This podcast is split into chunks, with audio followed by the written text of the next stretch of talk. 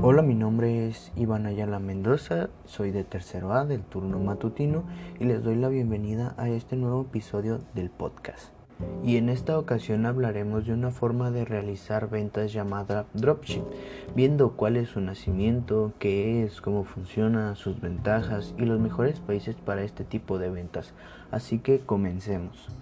Primero hablemos de su nacimiento.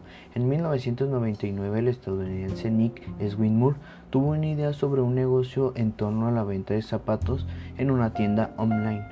Nick podría haber invertido miles de dólares en alquilar un almacén, comprar una maquinaria para producir los zapatos y crear toda la estructura para distribuirlos, pero en vez de eso, se fue a una tienda de zapatos, comenzó a tomarles algunas fotos a los productos que estaban allí y luego las subió a internet. Al poco tiempo la gente comenzó a comprar los zapatos que habían visto en las fotos, mientras que Nick volvió a la tienda con los pedidos y se los adquiría al dueño la historia resumida del dropshipping y creo que ya se ha dado una idea de qué es, pero hay que aclararlo un poco más. El dropshipping o en español triangulación de envíos es un método de envío y entrega de pedidos en el cual no es necesario que la tienda tenga los productos que venden en el almacén. En cambio, cuando la tienda vende un producto lo compra de un tercero y lo hace enviarlo directamente al cliente. Como resultado, el comercio nunca ve o manipula el producto.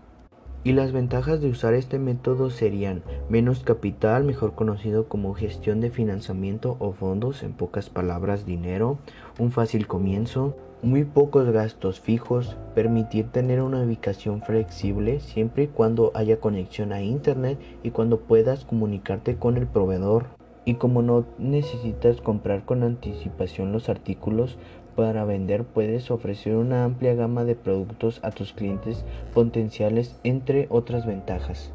Y ya para finalizar este breve podcast, los mejores países para el dropshipping son terciavo lugar Emiratos Árabes Unidos, doceavo lugar Noruega, onceavo lugar Italia, Italia, décimo lugar Francia, noveno lugar Portugal, octavo Australia, séptimo Alemania, sexto eh, España, quinto Reino Unido, cuarto Nueva Zelanda, tercero Australia, segundo Canadá y por último Estados Unidos. Bueno, hemos finalizado, les agradezco su atención y por llegar hasta aquí y que estén muy bien. Adiós.